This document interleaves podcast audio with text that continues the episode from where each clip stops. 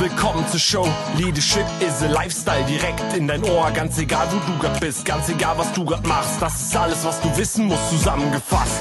Du willst nach oben oder dass alles so bleibt. Du willst ein bisschen glücklicher oder erfolgreicher sein. Du willst, dass du Ziele erreichst. Dann nimm dir doch die nächsten Minuten für dich Zeit. Denn das ist, was Leadership is a Lifestyle heißt. Also am wichtigsten finde ich die Jahresziele. Mhm. Die habe ich immer seit irgendwie, glaube 1988. Und die sind jeweils, das sind jeweils so sieben Ziele, manchmal auch zehn oder zwölf, aber ich empfehle jetzt eher sieben, weil das ist besser überblickbar. Mhm. Ja, und geschäftlich auch sieben Hauptziele plus noch ein paar Dutzend Nebenziele. Für mich sind die Jahresziele am wichtigsten. Das ist ein guter, überblickbarer Zeitraum. Mhm. Und bei was langfristige Ziele, was langfristige Ziele betrifft, da bin ich jetzt nicht so richtig drin in dem Bereich. Da mhm. ich habe jetzt ja schon einiges erreicht jetzt im Leben und ich bin jetzt eher so ein bisschen am Schauen, was ich dann so, was sind, was sind noch, noch so die nächsten Sachen, die ich da mache. Mhm. Also du machst dir Jahresziele und brichst die dann wahrscheinlich runter auf Monat, Woche und Tag, ne? Ja, nicht so ganz. Also da mache ich dann schon, also ich mache eine Tagesplanung, das mache mhm. ich. Aber sonst, ich schaue auf diese Ziele an und dann entstehen halt so Dinge aufgrund der Ziele. Oder man, man, etwas steht dort drauf und dann tut man bestimmte Dinge mehr oder weniger automatisch. Also bei mir ist auch schon, die Tagesplanung ist für mich sehr wichtig. Auch, dass ich mir Sachen aufschreibe, die ich dann noch erledigen werde. Ich weiß jetzt schon genau, was ich heute mache und, und auch morgen und so. Morgen ist mein Kreativtag und so. Das ist sehr wichtig. Aber ich, ich bin nicht derjenige, der über, übermäßig sich verplant. Also bei mir geht sehr viel mit Spontanität.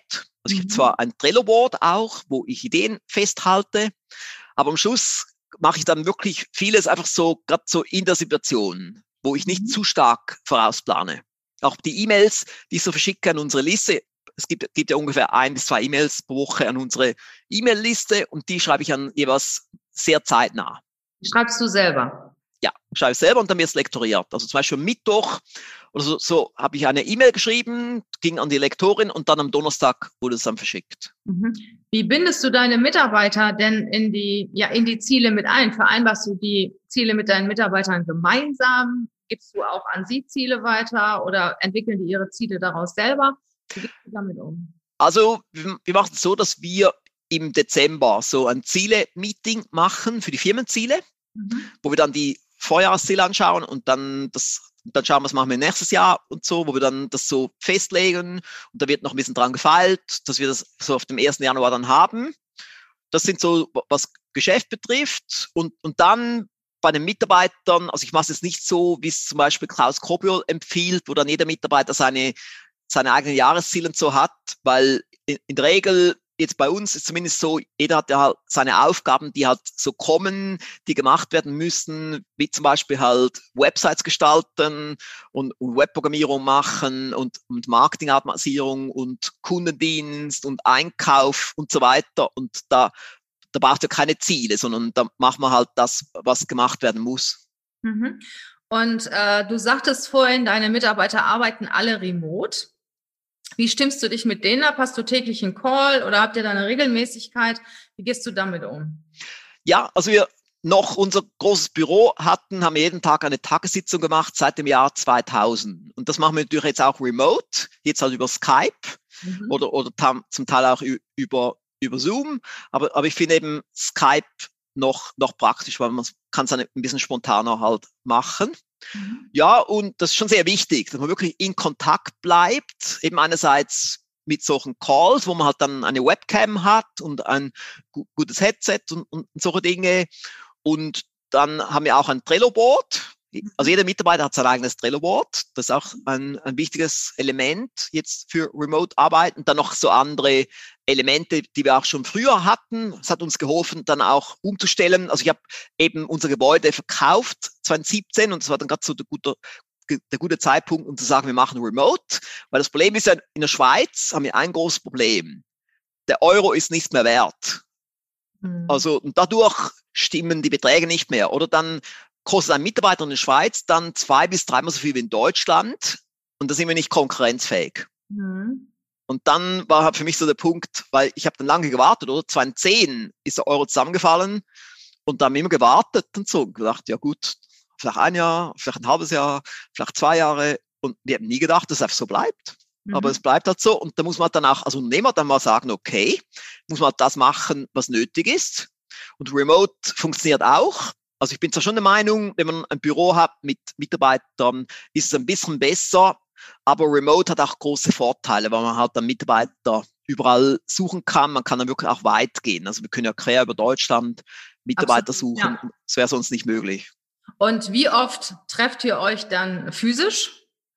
Physisch eigentlich wenig mhm. oder zum Teil gar nie. Also da, also das schon, das wäre natürlich schon ein Punkt, das könnte man auch mal sich überlegen, ob man das machen will. Hat sich jetzt einfach nicht so ergeben, was ein bisschen kompliziert ist und so. Wir haben eben nicht nur Mitarbeiter in Deutschland, sondern auch noch in anderen Ländern. Mhm. Und jetzt von Amerika her will man jetzt nicht unbedingt deswegen dann hier, mhm. hier hinfliegen und so. Und es, ist, es macht es ein bisschen komplizierter. Absolut. Ich äh, nehme dich auch wahr, dass du sehr qualitätsbewusst bist, sehr strukturiert bist. Wie kann ich mich dich denn als Führungskraft vorstellen? Bist du da sehr streng oder bist du eher kollegial? Wie, wie führst du deine Mitarbeiter? Was ist dir da wichtig? Also sagen wir mal so, ich bin schon sehr umgänglich, und das ist eben auch das Gute mit meiner Ernährung. Weil ich weiß noch früher, so im Jahr 2000 sind wir sehr stark gewachsen. Mhm. Und, und dann ist auch ab und zu mal passiert, dass ich auch mal laut wurde und so. Und, und das habe ich mir abgewöhnt einerseits, aber andererseits auch, es kommt auch nicht mehr so, weil ich jetzt durch die Ernährung, die ich jetzt habe, bin ich auch nicht mehr so aggressiv. Also ich bin nicht mehr so, ich verliere nicht mehr so schnell die Beherrschung. Das ist schon mal der, der eine Punkt. Der andere Punkt ist auch, ich setze sehr stark auf Freiheit. Das mhm. heißt, ich bin nicht der Micromanager, obwohl ich ja ein Perfektionist bin, muss ich mich auch bremsen und da sagen, ich bin nicht der Micromanager, ich bin der Macromanager. Das heißt, ich sollte mich nicht überall einmischen. Ich sollte auch schauen, dass es gut organisiert ist, ab und zu mal vielleicht auch Stichproben machen. Aber ich, ich, das Prinzip ist, man sucht sich sehr gute Mitarbeiter und mhm. lässt sie dann auch machen. Absolut. Ja, da sind wir ja die Profis. Ne? ja. Das ist übrigens ein ganz wichtiges Thema. Deine Mitarbeiter sind sehr stark an deinem unternehmerischen Erfolg beteiligt. Und ich bin ja auch ein Typ dafür, der sagt, okay, such lieber einmal mehr und achte einmal mehr drauf, dass du den richtigen Mitarbeiter findest. Ja. Weil äh, was ja auch wichtig ist, dass sie dafür brennen, ne? dass die ja. für dich begeistert sind, dass sie ja dein Produkt auch richtig, richtig cool finden. Und wenn sie das tun, dann können sie sich auch ganz anders einbringen als wenn sie vielleicht 15 Jahre das Thema machen, aber eigentlich gar keinen Spaß daran haben. Ne? Ja, ja, ist, ist ein mega, mega wichtiges Thema, ja, weil äh, wir sind ja auch da immer mit dem Thema auch beschäftigt, weil auch unsere Mitglieder immer auch nach diesem Thema fragen. Zum Beispiel auch Professor Knoblauch, der ist auch bei uns Referent und das ist ja so sein Lieblingsthema. Ah, ABC ja. ja, genau. Ja. Und, und er ist auch dabei bei meinem 18-Monate-Projekt ne, neben Dirk Kräuter und so. Ja. Und, und, und bei, bei ihm hört man eben auch, wie, wie man es macht. Und wir haben auch vieles bei uns dann umgesetzt. Und zum Teil ist halt wirklich so, man muss schnell auch dann die Notbremse ziehen. Absolut. Ich habe jetzt gerade so einen Fall gehabt, das ist noch nicht lange her. Mhm. Da habe ich dann schon nach drei Wochen dann die Notbremse gezogen, weil ich gemerkt habe, die Person war sehr motiviert, hat, war sehr engagiert, was, was die Firma betrifft, hat sehr viele Ideen eingebracht, aber sie konnte nicht logisch denken. Und das war mhm. dann gefährlich. Und es sind dann viele so Dinge passiert. Und da muss ich dann sagen, ich kann sie nicht auf Kunden loslassen, aber ich kann sie auch nicht auf Mitarbeiter loslassen. Wir können sie, wir können, es ist zu gefährlich. Und da muss man dann die Notbremse ziehen und dann sie halt dann ja, gehen lassen. Und das ist sehr wichtig, dass man als Unternehmer, weil viele Unternehmer, die trauen sich nicht, die lassen es einfach, die sagen, ja, es wird dann schon irgendwie besser, es wird dann schon mhm. gut. Wird nicht besser. Gell, gell, also ich habe jetzt 27 Jahre Erfahrung darin und es, auch wenn man dann die vielleicht zwei Jahre lässt oder drei Jahre, auch dann sind die nicht besser. Also mhm. sind, sind dann, oder ich habe hab auch mal so einen Mitarbeiter gehabt, der hat bei uns Kundenbetreuung gemacht und hat auch Bestellungen eingegeben und da gab es jeden Tag x Fehler und die gab es auch noch nach zwei Jahren. Absolut. Also man hätte lieber früher das gestoppt. Ich finde das auch immer so witzig, wenn die Leute mich fragen, ja, bei uns in Deutschland ist ja die gesetzliche Probezeit auch nach sechs Monaten vorbei. Und dann hat der Mitarbeiter ja äh, den Kündigungsschutz. Und äh, ja, wie kriegen wir das noch hin, dass wir die Probezeit doch noch mal irgendwie verlängern? Ich meine, möglich ist alles. Aber im Endeffekt, wenn du nach sechs Monaten nicht sagen kannst, das ist derjenige, mit dem du auch weitermachen willst, dann, dann lass es. Ne? Also das ja. äh, und ich finde das toll, wenn du sagst, nach drei Wochen, das machen wenige, weil die dann immer noch denken, ja, da muss ich noch einarbeiten und brauche noch eine Zeit. Nee, finde ich auch nicht. Also erstmal zieht das das gesamte Team runter. Ja, genau das. Wenn du jemanden drin hast. Und gerade wenn du remote arbeitest, musst du dich ja noch mehr auf deine Leute verlassen können. Ja, ja. ja. Ja, genau. Und das ist halt oft halt so, man will ja keine Konflikte haben und es ist ja unangenehm, so ein Entlassungsgespräch zu führen und es tut einem ja auch menschlich leid. Also mir tut es immer menschlich sehr leid, wenn ich jemanden gehen lassen muss. Mhm. Aber es, es muss getan werden. Wie du gesagt hast, es geht auch um das ganze Team und das mhm. Team fühlt sich dann nicht wohl, wenn die ja auch Angst haben müssen, dass dann Sachen schiefgehen. Ich war ja lange Zeit auch Personalleiterin bei Obi, sagt ja auch was, ne? In, mhm. Und äh, da habe ich sehr, sehr häufig erlebt, dass bei den Mitarbeitergesprächen ja die Führungskräfte eigentlich immer ganz gute Noten und Beurteilungen abgegeben haben. Und irgendwann kamen sie da mal an, ach, das geht doch nicht mehr. Ne? Und da waren die Mitarbeiter total überrascht und gesagt, wieso, der hat mir doch oder die hat mir doch nie was gesagt. Und jetzt äh, soll ich auf einmal die Kündigung kriegen. Wie geht denn das? Ne? Und ähm, ich finde das total wichtig, immer auch sehr zeitnah Feedback zu geben, gerade wenn die Mitarbeiter auch angefangen haben, sich regelmäßig mit denen hinzusetzen und auch zu fragen, hey, ist das auch das, was du dir vorstellst? Ähm, können wir dich irgendwo noch unterstützen, noch etwas zu lernen, was auch immer. Aber auch immer dieses Feedback zu geben, dass der Mitarbeiter auch genau weiß, woran er ist. Ne? Ja, das ist sehr wichtig, das ist auch das Fairste. Ich sage immer auch den Mitarbeitern, wenn ich etwas Negatives sage, sage ich, es ist am fairsten, wenn ich jetzt sage, das und das ist nicht gut und das und das finde ich nicht gut und das und das stört mich und so können wir nicht erfolgreich arbeiten. Es ist wirklich am fairsten. Und, dann, und wenn ich dann ein Entlassungsgespräch führen muss, dann ist es keine Überraschung für den Mitarbeiter, weil der hat dann so oft schon gehört, was nicht gut läuft und so. Und, und dann, und ich habe es auch schon erlebt, dass an dem Tag, wo ich jemandem kündigen wollte, dass die Person die Kündigung schon selber geschrieben hat. Ja. Weil der Druck dann von mir größer wurde. Und das ja. gab, kam nicht nur einmal vor, das kam mehrmals vor. Die merken das dann. Und das ist auch fair, ne? Und meistens ist es ja dann auch gegenseitig so, dass es irgendwas. Ja, ja. ja ich sage dann auch der Person, ich sage der Person, sie, dass die Person auch froh sein kann, dass wir jetzt beenden, weil es für, für die Person auch nicht schön ist, wenn der Druck so groß wird und die Person auch weiß, sie kann das nicht erfüllen, was gefordert wird. Mhm. Ja, und ich finde, wenn du eine resiliente Führungskraft bist, wenn du selber auch Energie und Kraft hast, kannst du mit diesen Konfliktthemen auch viel besser umgehen. Ne? Da kannst du mhm. fair sein, da kannst du gute Gespräche führen. Ähm, ja, dann bist du bei dir und ich sage immer, auch wenn es nicht passt, äh, ist trotzdem alles okay. Ne? Das, das heißt ja auch für den Mitarbeiter, dass er vielleicht im nächsten Unternehmen viel mehr Erfolg hat. Man, ja, ja, ja, genau. Cool, ich sag, ne? ich probiere es auch dann so zu formulieren, auch beim Entlassungsgespräch, dass jetzt ja eine neue Chance ist, ein neuer Start, dass man dann vielleicht in einer anderen Branche, also jetzt auch die Person, die nicht logisch denken konnte, wie gesagt, sie muss halt etwas finden, wo, wo, wo es für sie passt. Mhm, absolut, ja. Sag mal, Alex, du hast, ich finde, richtig tolle, coole Ideen, sehr viel Erfahrung natürlich auch. Wo holst du dir deine Impulse her?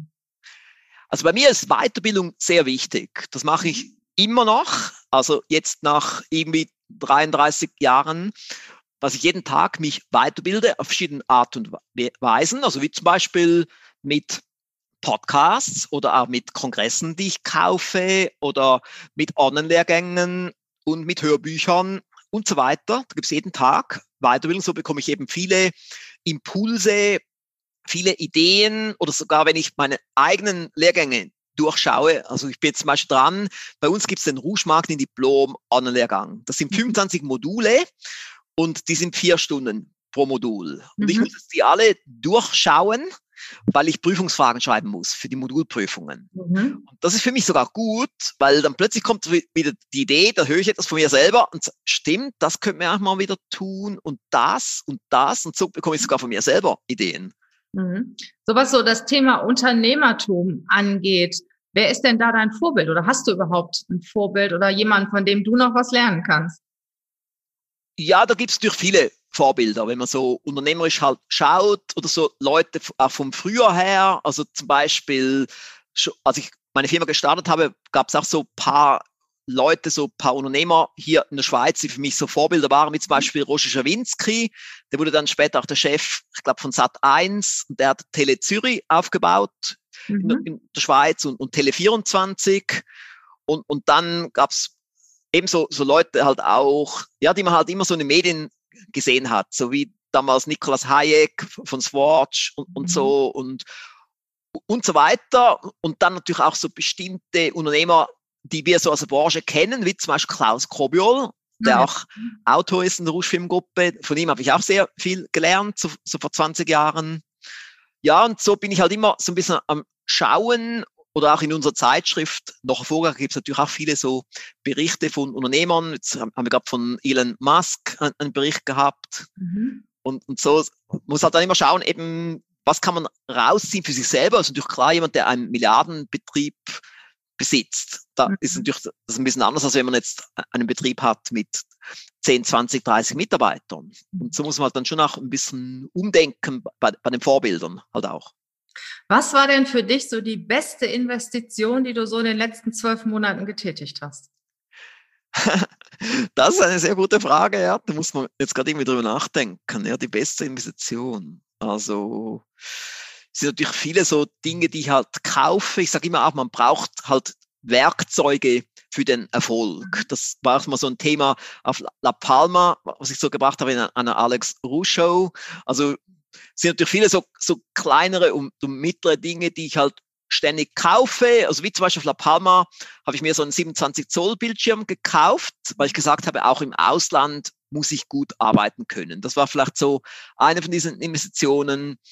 Und ja, das sind so, so diverse Dinge, die man halt so also es sind auch viele Dinge, die ich kaufe, aber vielleicht jetzt nicht gerade etwas ganz Großes, wo ich jetzt sagen muss, das war jetzt das hm. Muss ja auch nichts Großes sein. Manchmal sind kleine Dinge ja viel wertvoller und viel bedeutender als große Sachen. Ne? Ja, ja, genau. Also das ist ja auch das Schöne mit dem Versandhandel. Da kann man halt alles Mögliche kaufen, kann man sagen, okay, ich brauche das, ich brauche das und so.